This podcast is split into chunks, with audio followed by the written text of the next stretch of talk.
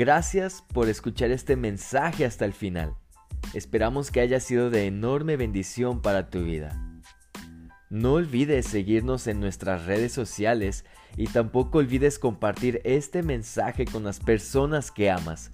Todos necesitamos de Dios. Dios te bendiga.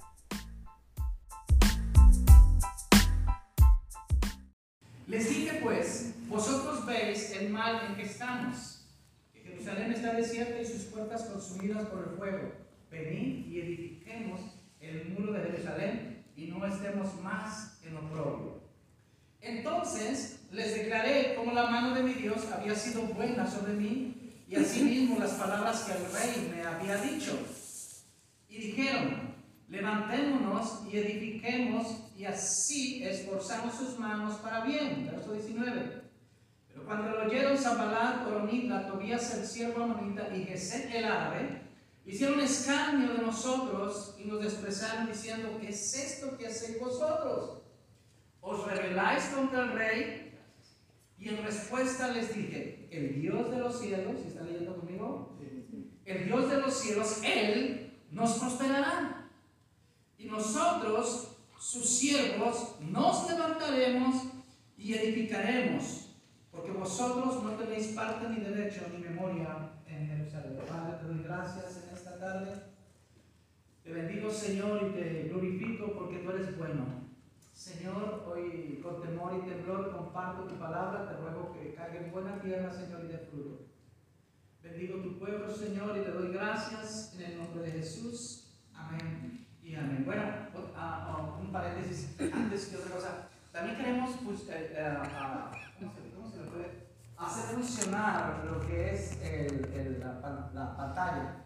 Amén. Estamos ideando una forma en que esta parte de adelante quede un poquito oscura para que pueda, pueda transmitir Johnny los versículos, así con esta luz no se puede, no se pierden ahí. Entonces eh, vamos a tratar de, de, hacer que esta parte quede oscura eh, de alguna manera y poder transmitir los versículos, poder transmitir videos, poder transmitir eh, momentos, que es una de las cosas que tenemos pendientes, momentos y muchas otras cosas.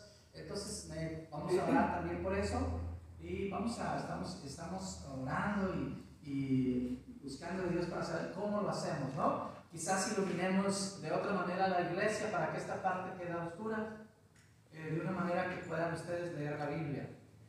¿Está bien? Entonces, es otra parte que estamos, estamos uh, pensando, porque sí me gusta que eh, esté leyendo y sobre todo eh, poniendo las citas y sobre todo uh, poniendo lo que es el bosquejo en, en la pantalla para ustedes conozcan el bosquejo de lo que estamos compartiendo. ¿Está bien, hermanos? Gracias. Bien, vamos a hablar acerca de reconstruyendo, no destruyendo. Es el tema de esta tarde. El domingo pasado, sí fue el domingo pasado porque hoy es verdad. El domingo pasado les hablé acerca de eso, de construir.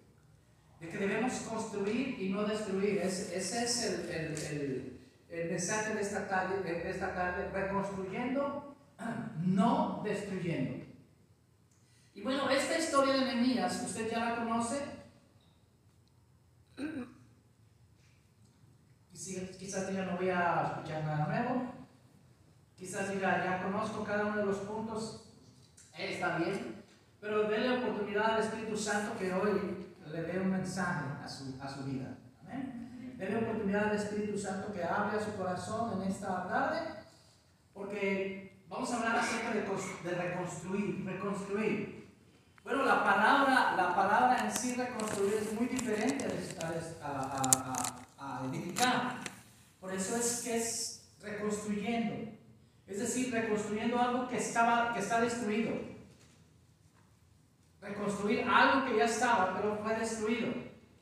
Reconstruir algo que había sido edificado, pero por alguna u otra razón, este, de repente ya no, ya, ya no, ya no funciona, ya no sirvió. De eso voy a hablar en esta tarde, entonces, reconstruyendo y no destruyendo. Porque los seres humanos, ¿verdad? Por naturaleza nos gusta destruir.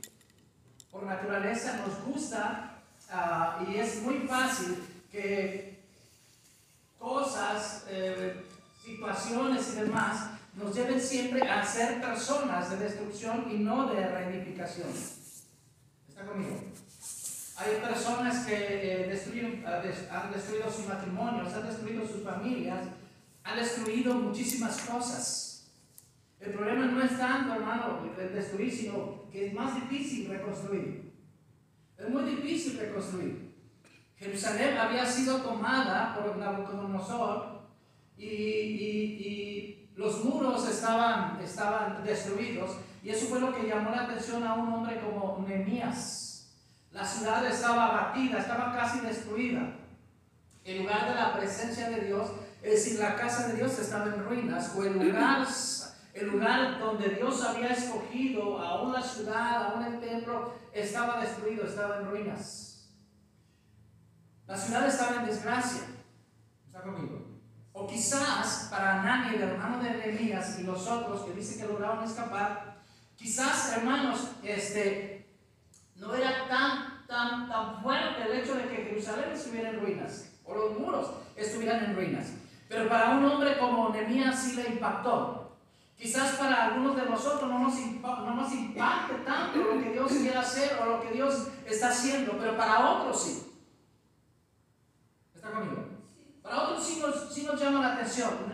Anani llegó y, y vemos que, era un hombre, era hermano de Nehemías, según lo que dice la palabra de Dios, llegó con la noticia, pero no le impactó tanto a Anani la noticia como al propio Nehemías.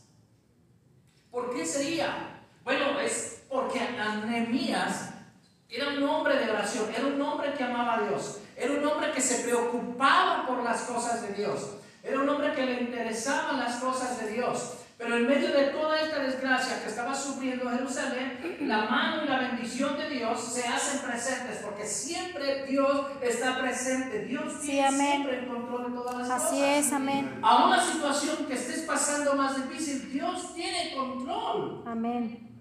¿Está conmigo? Y Dios está preparando un plan, ya conmigo, preparando un plan. Preparando Dios está un plan. preparando un plan para ayudarte, para sacarte de ahí y para reconstruir. Pero tú tienes que echar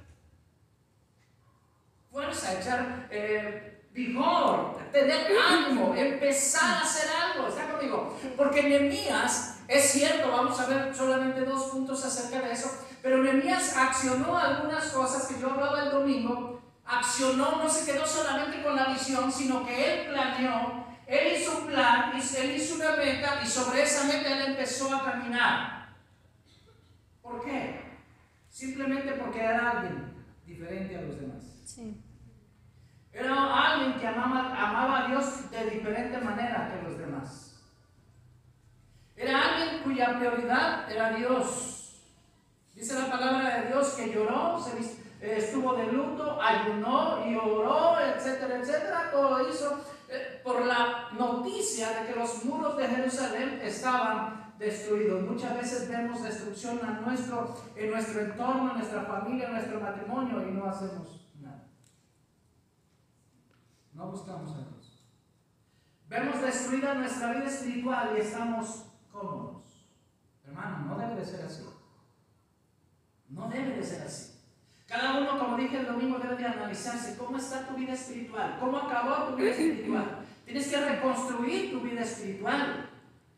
Voy a hablar un poquito de Abraham, acerca de que Abraham, en el capítulo 13, descendió a Egipto y le fue mal a Abraham en Egipto cuando regresó, hermano. Dice la palabra que regresó donde estaban sus tiendas y regresó a donde había hecho el altar. ¿Está conmigo? Dios no olvida, escucha esto, Dios no olvida lo que hacemos para Él y bendecirá todo aquello que le traiga a Él gloria. Si tú emprendes algo para Dios y le trae gloria, ten seguro que Dios lo va a bendecir. Si tú haces algo para Dios, Dios no se va a olvidar de ello porque sabe que lo hiciste para su gloria. Si edificas algo para tu propio orgullo, si estás haciendo algo para ser tú mismo, tú misma para sentirte orgulloso de eso. Escúchame, sin Dios está destinado al fracaso. ¿Está conmigo? Dios va a bendecir aquello en lo que le dé a Él gloria. Si algo, si lo que estamos haciendo no le da gloria a Dios, va derecho al fracaso, hermanos. Porque Dios debe de estar involucrado, Dios debe de estar autorizando. Ananías no se fue por sí solo, él esperó a que las circunstancias alrededor se acomodaran para entonces empezar. Él no caminó solo. ¿Está conmigo? Sí. Ahora, cuando pensamos que la historia va mal, siempre cuando pensamos que nuestra historia, nuestra situación va mal, siempre Dios tiene a alguien que le ama. ¿Está conmigo? Jerusalén estaba, los muros estaban destruidos, la gente estaba en problemas, pero Dios siempre empieza con alguien. Dios siempre toca a alguien. ¿Está conmigo? Qué bueno es que Dios te tocara para que hicieras cosas grandes para Dios. Qué bueno es que Dios te tocara y que tú dijeras, Señor, aquí estoy, úsame a mí, envíame a mí, pero tienes que tener esa pasión por las cosas de Dios. Si no tienes esa pasión por las cosas de Dios, vas a seguir siempre siendo la misma persona, el mismo cristiano. Pero cuando tú empiezas a hacer algo, cuando vemos que la historia va mal, vemos a, Dios, hermano, siempre viendo a aquel hombre que le interesan las cosas de Dios, llámese enemías, a alguien que le cree, a alguien que es atrevido, a alguien que está dispuesto a dejarlo todo por él. Hay gente que no deja todo por él. Sí. Y no pasa de ser siempre las mismas personas, los mismos cristianos. ¿Por qué? Porque no están dispuestos a dejar su comodidad, no están dispuestos a dejar eh, a todo. Y digo todo porque a Dios hay que entregarle todo. Dios no, a Dios no le atrevemos a entregar un pedacito ¿Está conmigo? En todos lados Dios tiene un siervo dispuesto. ¿Cuántos siervos dispuestos hay aquí? Amén. Elías dijo, yo solo he quedado, Señor. Yo, mira lo que le pasó a tus siervos y yo solamente he quedado, dice, dice Elías, pero Dios le dice en Primera de Reyes capítulo 19, verso 18, todavía hay siete mil siervos míos que no han besado a Baal, así dice la palabra, que no han besado a Baal, todavía tiene siete mil. Entonces Dios en todos lados tiene un siervo. Pero un siervo dispuesto a creerle, un, siervo y una, o una sierva dispuesta a, a, ser atrevida en las cosas de Dios. Sí, amén. ¿Está conmigo? Sí. Estaba, estaba escuchando ayer una prédica de una persona muy cercana a mí. Estaba escuchando una prédica de mi esposa y me hablaba de Catherine Kuhlman. Wow, una mujer rechazada por muchos, mucha gente. Pero una persona que amaba tanto al Espíritu Santo decía que era su esposa, el Espíritu Santo. Y esa mujer era tan atrevida que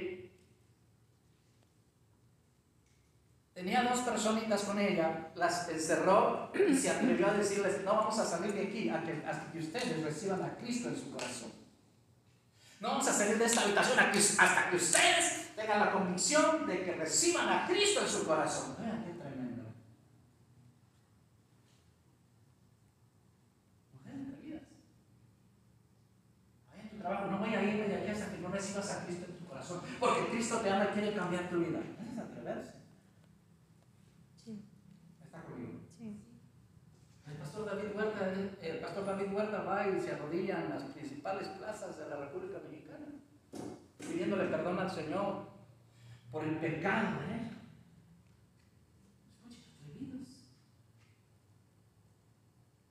Nehemías era un atrevido. Nehemías no era cualquier cristiano. Y lo vemos inmediatamente cuando recibe la noticia que ayunó, oró, es, eh, eh, este, se vistió de luto, etcétera, etcétera. ¿Por qué? Porque no Siempre vas a identificar a aquel que no es cualquier cristiano. Se va a notar aquel que no es cualquier cristiano. Lo vas a ver. ¿Cómo lo vas a ver? Es alguien que le importan las cosas de Dios. Alguien que le interesan las cosas de Dios. Sí. Hace años yo fui a un campamento de jóvenes cuando era joven. Eh, hace años yo fui a un campamento de jóvenes. No, creo que ya, ya estábamos casados, ya iba Johnny con nosotros. Ya, ya iba Johnny. Pero si éramos jóvenes. Pero éramos jóvenes, éramos muy jóvenes. Y recuerdo que fuimos muy jóvenes porque íbamos, íbamos, éramos hay parte de, de, lo que estaban haciendo ahí. Entonces me llamó la atención un joven ya grande, un joven que algunos 27, 28 años de barba, y, um, y tenía, estaba tatuado y tenía el pelo largo así, bien, bien, así bien, no sé si es hippie, no sé si es hippie, ¿cómo se llama? Ese pelo largo, así bien, así, y, este, no sé cómo se le llama, ¿verdad? Pero, pero a, los, demás jóvenes lo miraban así como con recelo, pero me tocó en su mismo dormitorio, me tocó cerca de él, estaban otros hermanos. Había un joven que, había un hermano que me dejó una, que me dejó un versículo bíblico en, en mi Biblia y me impactó tanto eso, pero bueno, eso es otro tema. Y ese hermano, cuando yo empecé a platicar con él, lo único que platicaba era de salvar a alguien, de predicarle a alguien. Era su plática. Él no te platicaba de otra cosa. Él decía, estoy ganando a fulanito de tal, voy a predicarle a fulanito de tal. Ah, ¿sabes Estoy ganando y allá. Era su plática. Porque estaba apasionado de Dios. Se nota entonces aquellos que son atrevidos, aquellos que son diferentes. Se nota. Sí.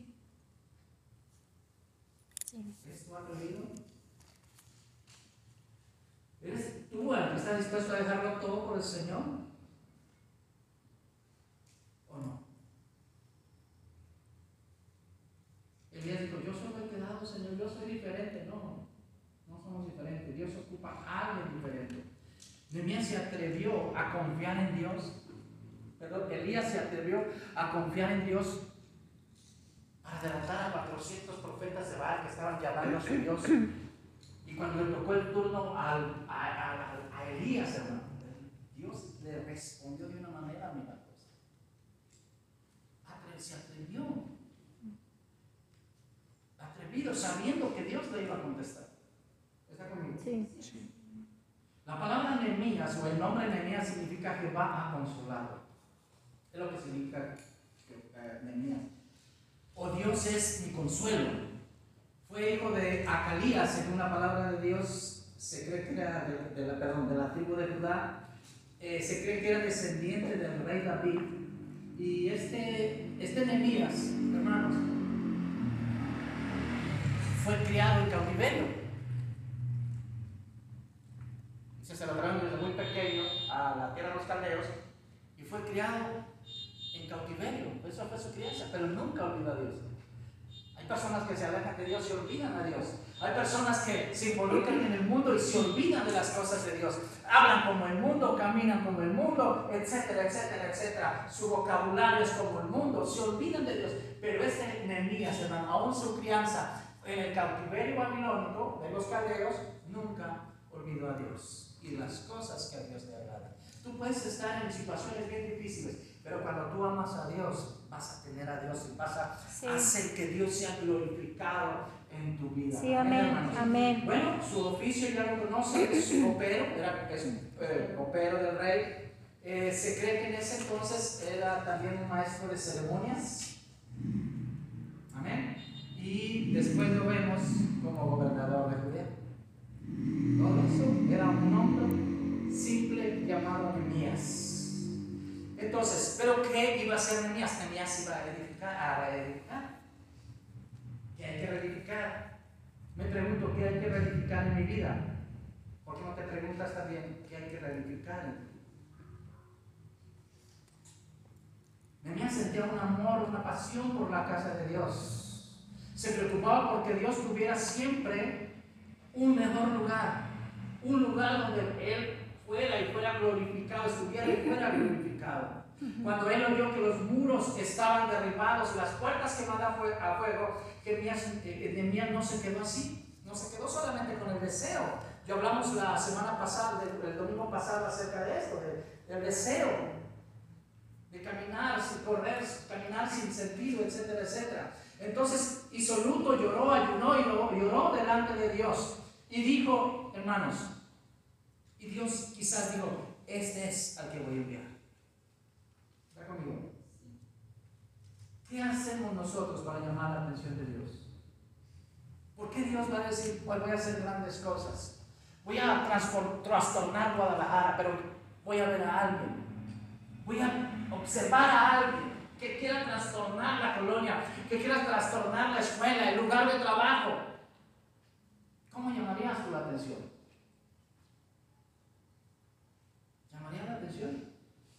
O diría, Señor, escoge a mi hermano que está aquí al lado, ver si es bien, bueno para predicar, es bueno para enseñar. ¿Está conmigo? Nehemías no estaba enseñando, era un simple copero. La diferencia es que tenía Cristo en su corazón, Sí. tenía amor a Dios en su corazón. Sí, amén. ¿Qué harías para llamar la atención a Dios para que Dios diga, ah, esta es, esta es, este es? ¿Está conmigo? Sí. Que se ocupa trastor- trastornar la colonia. Claro que se ocupa, observa todo lo que pasa en nuestra ciudad, en nuestro país. ¿Está conmigo? Necesitamos, vamos a tener un tiempo, véngase los martes a, a la, a- a la oración, hermano. Vamos a tener un martes de cada mes para orar por nuestro país, por todas las necesidades de nuestro país. Sí. Necesitamos orar por México, por su estado, por sus estados, por sus gobernadores, por su presidente. Necesitamos orar por nuestro país. Amén, hermano. Sí. ¿Por, qué, por qué Dios diga, esa es? ¿Qué hace usted para llamar la atención de Dios? No en el sentido de, Señor, mírame aquí. No. Sino que, que Dios diga, ¿no has considerado a mi siervo Job? ¿No has considerado a mi siervo fulanito? ¿No has considerado a mi sierva? ¿Qué hacemos para llamar la atención? ¿Está conmigo? Sí. Ahora, Nehemías, hermanos, oyó la necesidad y no se quedó con eso solamente. Tú puedes oír la necesidad del pastor y no te, no, no te quedes con eso solamente. Sé parte en lo que Dios va a hacer. Sí, amén. Sé parte de lo que Dios va a hacer en Amén. refugio fuerte. Y lo que Dios está haciendo en refugio fuerte. Sí. No te quedes solamente en eso. Yo oigo, el Nehemías oyó la necesidad. Digo, hermanos, vamos a hacer ahorita una oración por ellos y que Dios les bendiga ya, que Dios les ayude. Él pudo haber dicho, vamos a orar, vamos a orar por ellos. ¿Está conmigo? Sí. No, acciona algo más. Ve un poquito más adelante. Hay una necesidad, Dios te está hablando a tu corazón. Hay una necesidad, no te quedes solamente con saber la necesidad, sino di, yo quiero ser parte de eso. Sí. Yo quiero ser parte de lo que Dios está haciendo, de lo que Dios quiere hacer. Ser parte de lo que Dios quiere hacer. Sí, amén. con eso. No te quedes solamente con la necesidad, de escuchar la necesidad. Nehemías accionó un plan, acciona un plan para bendecir a tu casa. Acciona un plan para bendecir las, lo- lo- el, plan o las metas que tenemos. Como, acciona un plan. Sí. Voy a apartar un mes, un peso cada día y dar 30 pesos al mes. Voy a, ¿verdad? Yo que acostumbro a, bueno, usted que diga, yo, a- algunos que dicen, ah, voy a, voy a, este, a- yo tomo Coca-Cola todos los días, pues voy a comprar otra más chiquita. Bueno, ya, pues, pues también, ya, ya, ya. Bueno, ustedes van a cambiar de refresco, ¿verdad? Ah, está bien. Eh, necesitamos hacer planes, ya conmigo, planes. Planes. Nehemías accionó un plan para hacer algo para la necesidad. Todos de nosotros, todo cada uno de nosotros, conocemos la necesidad que tenemos en la iglesia. Pero también hay necesidad en su familia, también hay necesidad en su matrimonio, también hay necesidad en sus hijos. Accione un plan. Sí. Hay una necesidad de venir a la iglesia, acciona un plan. ¿Está conmigo? Sí. para que no dejes de venir a la iglesia. Acciona un plan para que no dejes de leer la palabra de Dios. Acciona un plan. Les mandé a los líderes el plan de lectura que vamos a estar llevando, se los voy a mandar por mes. ¿A cuánto les llegó? Sí, amén. ah, bueno, porque nomás como tres me contestaron, les digo los demás. pues. Este, eh, acciona un plan, acciona un plan. Ok, aquí está el plan para leer la Biblia en un año, empezamos con enero. Tienes que empezar a partir de enero. Sí. ¿Está conmigo? Son tres versículos, tres, tres capítulos al día. Yo creo que hoy estaremos al capítulo 18, eh, 18 más o menos. Entonces, acomodas un plan para eso. Todo tiene que tener un plan. ¿Está conmigo? No vayas a decir, ay, sí, si puedo leo, si no puedo leer, ay, mañana. No, no, acciona un plan, aparta un plan, haz una meta, haz un propósito, como hablamos la otra vez de, eh, de Daniel. ¿Está bien, hermano? Ahora, dos cosas acerca de cómo edificó. Voy a hablar rápidamente dos cosas. ¿Cómo, cómo reedificó Nehemías? Está bien práctico, amigo pastor, está bien sencillo. Bueno, déjame recordártelo. Si a lo mejor ya lo sabes, deja que Dios te lo recuerde, que el Espíritu Santo te lo recuerde. ¿Está conmigo? Número uno. Nehemías conociendo la necesidad, conociendo, eh, eh, amando él a Dios, amando la casa de Dios, porque si amas, hablamos la otra vez, si amas a Dios, vas a amar a su casa, ¿sí o no, hermanos? Sí. Gracias por los. Amén. Hablé otra vez acerca de que si amamos a Dios, vamos a amar su casa. Sí, amén. A lo mejor no escucharon esa Amén. predicación. Sí. ¿Está conmigo? Bueno, lo primero que hizo Nehemías es orar a Dios. Es decir, reconstruir tu, tiempo de oración, reconstruir tu vida de oración, reconstruir tu tiempo devocional para con Dios, orar a Dios, pero no fue cualquier oración. Voy a hablar poquito y si acabo, si acabo solamente ese punto no importa, voy a, pasar el segundo para, para el próximo domingo. ¿Está bien? Entonces, lo primero es que reconstruyó su tiempo de oración. ¿Cuántos necesitan reconstruir su tiempo de oración? ¿Cuántos necesitan reconstruir su vida de, de devocional? ¿Cuántos? No levantes mano. ¿Está conmigo? Lo primero que entendía Nehemías es que necesitaba a Dios. Tú no puedes reconstruir si no tienes a Dios. Tú no puedes echar a andar tus planes y tus metas si Dios no está ahí. Sí. Lo primero que dijo Nehemías, yo necesito orar. O sea, sí es cierto, Dios, Dios, ¿verdad? Este, responde a las lágrimas, porque a veces lloramos más de lo que oramos. Y Dios no va a contestar las lágrimas, escuchan esto. Sí. Dios va a contestar las oraciones.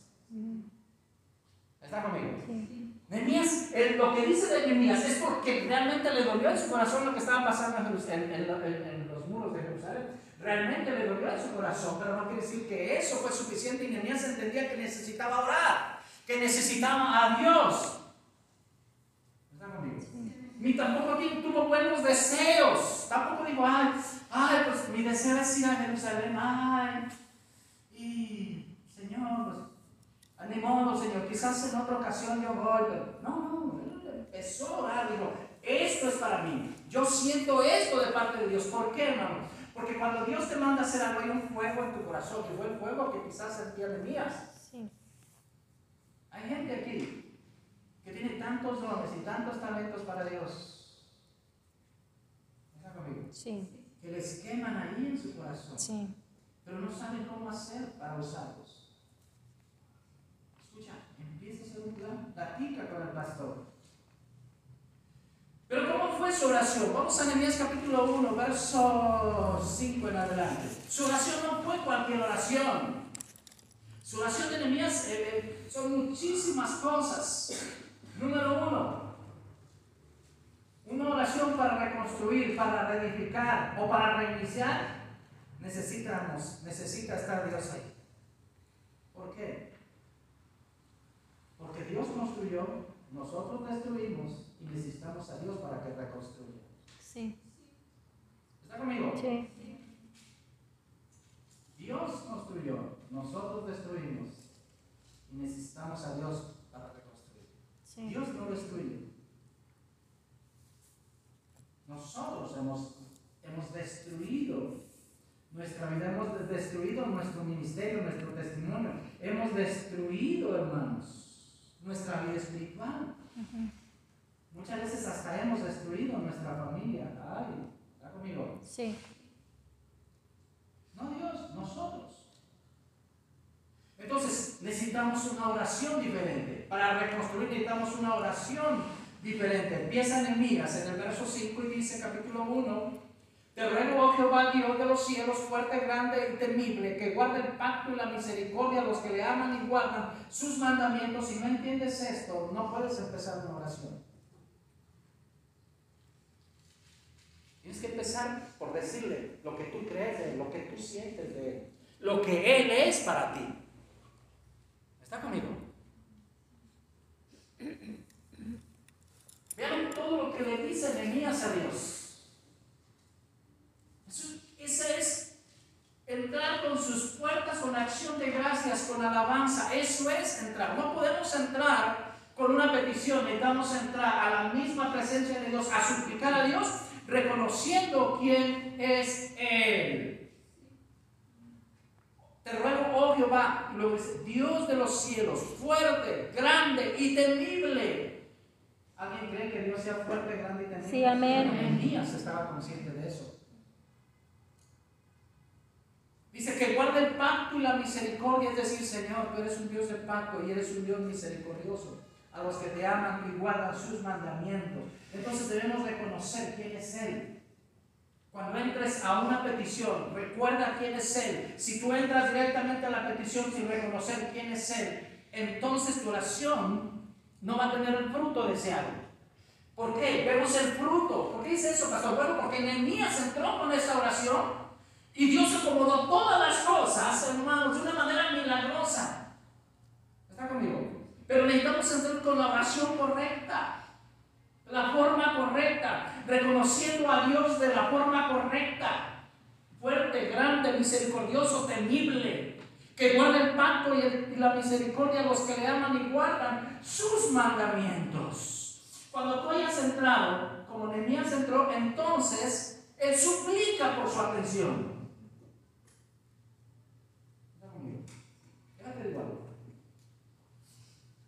Dios está en todo lugar. ¿Cuántos, cuántos dicen amén a esto? Sí. Pero no en todo lado se manifiesta. ¿Está conmigo? Sí. Esa es nuestra meta. Que Dios se manifieste. Sí, amén. Pero nuestra meta de todos. Sí. Ah, estuvo aburrido porque el pastor es que lo... No, ¿cómo vienes tú? ¿Está conmigo? Sí. Entonces, Dios está en todo lugar. Pero en todo, Dios no se manifiesta en todo lugar. Es diferente. ¿Está conmigo? Sí. Dice entonces, él empieza a pedir por, está, empieza a suplicarle. ¿Está conmigo? Qué diferente es el decretarla. Yo decreto que eres sano, yo decreto que esto. cuidado con eso, hermano. Si usted cree eso, la Biblia no habla de eso. Habla de súplica. Vea lo que dice el verso 6. Esté ahora atento tu oído y abiertos tus ojos para oír la oración de tu siervo. Si yo decreto, ¿para que quiero que Dios me oiga?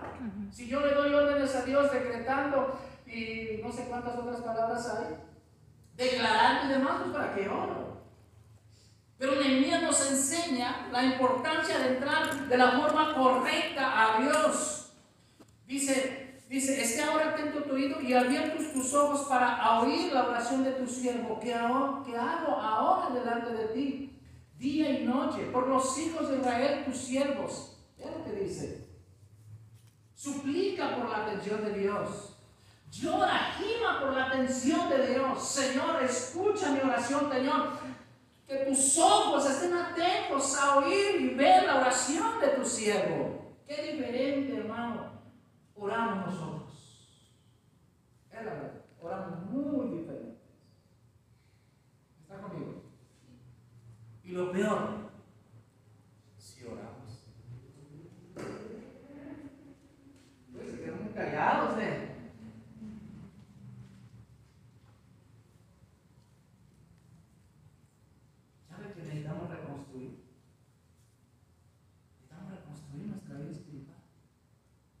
Ser humildes como Nehemías, ser humilde.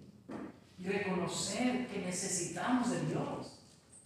Y que fue, a él gracias a, que fue gracias a Él que terminó el año y estamos aquí. Que empezamos el año y estamos aquí. Es solamente por la misericordia, como dice el versículo 5. Necesitamos, hermano, entonces, suplicarle a Dios por la atención. Que, pero ¿cómo lo hago? Con un corazón humilde, con Cristo sabiendo que no depende de nosotros, sino depende de Él, sabiendo que Él es, Él es todo y que si no, no podemos hacer nada si no es a través de Él. Lo otro que hace Nehemías es reconocer y confesar sus pecados y los del pueblo. usted no puede entrar sin confesar a Dios sus pecados conmigo? Dice, estoy a la mitad del verso 6, dice, y confieso, escuche, los pecados de los hijos de Israel que hemos cometido contra ti. Sí. No, Señor, ¿se acuerda usted de Adán? De la mujer que me diste. ¿Se acuerda usted de Eva? Es que la serpiente, y Nehemías, vea la oración de Nehemías. Sí, dice, yo y la casa de mi padre hemos pecado. Estamos en esa situación. Vea lo que dice. Él dice, estamos en esa situación por nuestro pecado. Si no reconoces tu pecado, iglesia, si no reconocemos nuestro pecado, las cosas van a seguir igual. Vas a sentirte frustrado. No basta solamente, hermanos, con levantar las manos, no basta solamente con cantar como dice el canto, no basta. Tenemos que confesar a Dios nuestros pecados. Y decirle, Señor, mi casa y yo hemos pecado contra ti. Señor, estamos conscientes que no es porque nos hicieron brujería. Que no es porque me hicieron mal de ojo. Que no es por eso. Sí, dice, dice eh, Nehemías, sí. Yo y la casa de mi padre hemos pecado. Y ve cómo está. Vean, ve alrededor de cómo está. Necesitas reconstruir. Lo que necesitamos hacer es empezar así, en esta oración. Y confesarle a Dios, sí, Señor. Nos hemos apartado de tus mandamientos. oímos cosas que no debemos de oír. Eh, vemos cosas que no debemos de ver. Hacemos cosas que no debemos de hacer, Señor. ¿Cómo que dice? Es lo que dice. No sé usted cómo lo vea, pero yo sí lo veo. Y continúa el verso 7, dice, en extremo, es decir, en exceso, nos hemos corrompido contra ti. Y luego dice, y no hemos guardado los mandamientos, los estatutos y los preceptos que diste a Moisés. Qué interesante. Debemos de reconocer, hermano. Ahí empieza la, reconstrucción, ahí empieza la restauración.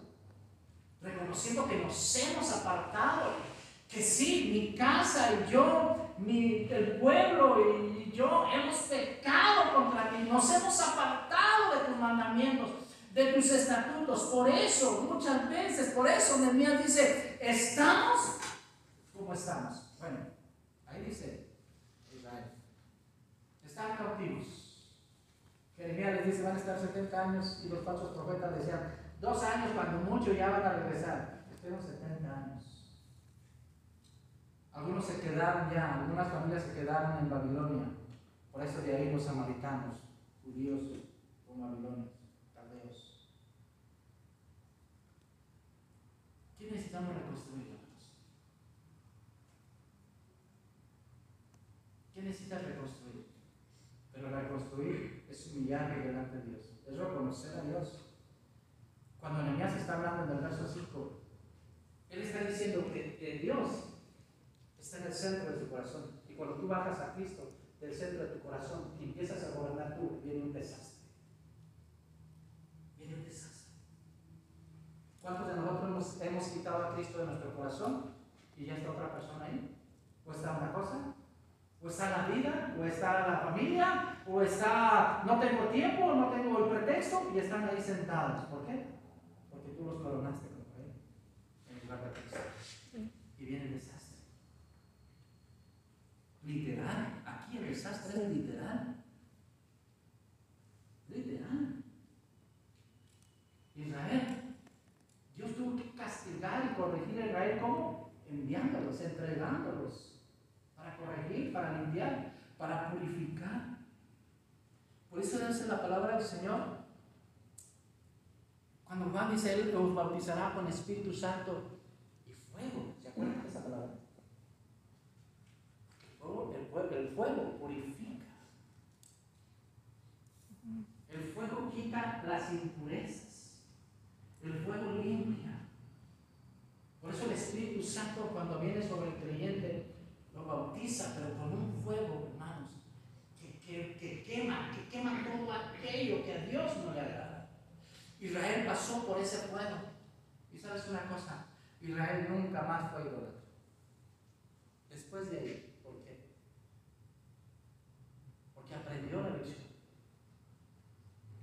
Mi pueblo pereció porque le faltó conocimiento, dice Oseas. Hermanos, está clara la palabra. Se ocupa restaurar, se ocupa reconstruir. Pero hay que reconstruir de la forma correcta. Por eso es que, hermanos, tratamos de reconstruir nuestras propias fuerzas y en nuestras propias